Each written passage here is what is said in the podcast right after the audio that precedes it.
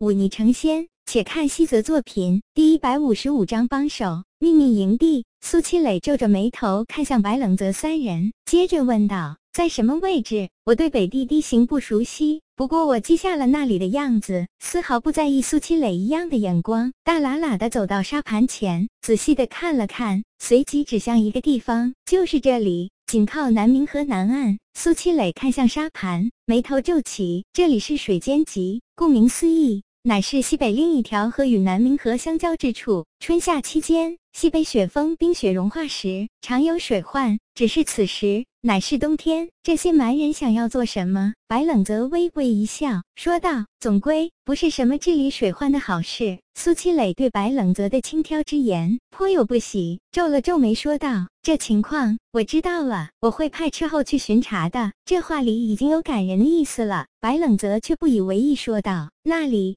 戒备森严，若是寻常斥候，怕是连接近都难。埋怨自己的队伍进入时，都需要经过严密盘查，更何况我良人与蛮人体格外貌迥异，即便是军中细作，怕是也不好混进去。苏七磊点点头，我知道了，这件事我来安排。白冷泽见对方根本听不进去，只得带着武麒麟和萧缺离开。当房间里只剩下苏七磊的时候，他皱眉仔细看着那沙盘中标记水间集的地方，喃喃道：“此地距离笋尖山足有数十里，蛮人在这里建秘密营地是要做什么呢？”温其良，难道这又是你指使的？接下来两日，白冷泽拒绝了武麒麟继续外出的提议，却把他叫来让他练剑。白师兄，这种时候我哪里能安心的练剑？那秘密营地的事，住口！这件事不许再提。大战一触即发，不想死的话就专心点。白冷泽脸色平淡的看向西面，他带着武麒麟刻意来到笋剑山西面的一片空地里，当然不是为了单纯的陪这家伙练剑，而是在看从笋剑山离开的人。这是第七波了吧？白冷泽微微叹了口气，一个都没有回来呢。又过了两日，白冷泽正无聊的陪着武麒麟练剑，却突然看到萧缺脸上满是兴奋之色的跑了过来。怎么了？白冷泽突然生出一种不好的预感。今天早上，苏将军亲自找上了我，说想请我去那水间集。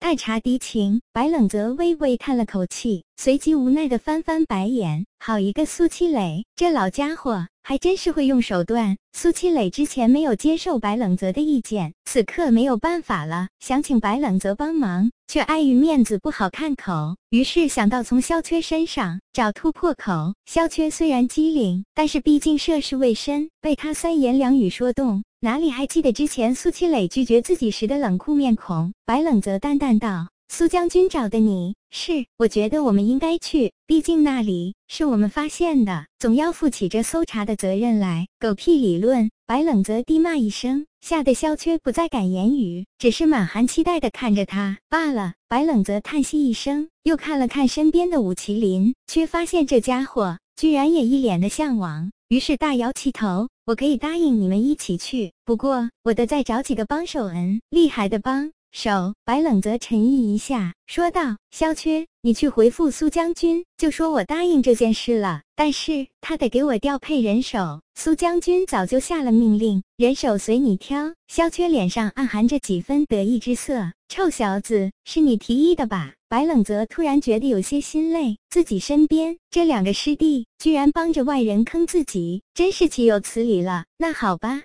既然有军令，那我就随便挑了。白冷泽伸了个懒腰，站起来说道：“走，陪我去当剑宗找帮手。”当剑宗。武麒麟脸色一变，说道：“那些人似乎不好相处。”没事，白冷泽淡淡道：“他们总会卖我几分薄面。有缘的这位苏七磊身边的红人，做师兄当剑宗的人是有自己独立的帐篷的。这种开小灶式的照顾，已经不是第一次，算是当剑宗中弟子在军中的特权了。”白冷泽找上这次当剑宗带队的黄长。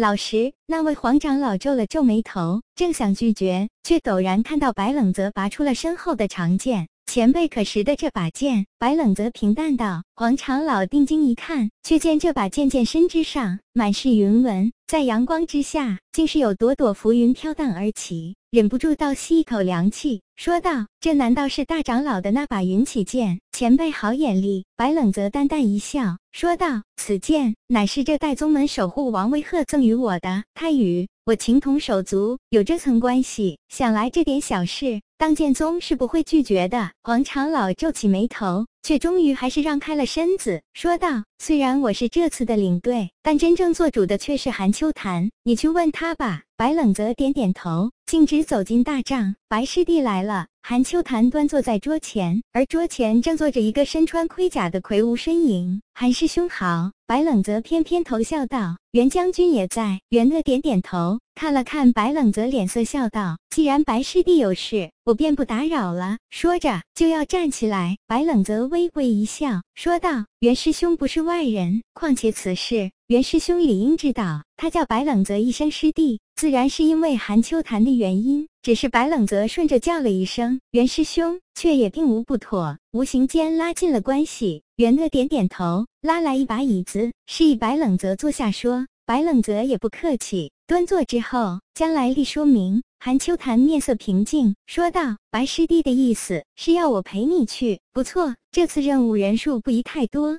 你我再加上我的两位师弟便足够了。”韩秋潭看了看站在一旁的萧缺和武麒麟，点点头，说道：“我没问题。这次来北地，便是为了帮袁师兄一把，还当年解惑之恩情。既然军中有需要，何时出发，你交上我便好。”白冷泽站起身。来，抱拳道：“既如此，择日不如撞日，便是今夜吧。”好，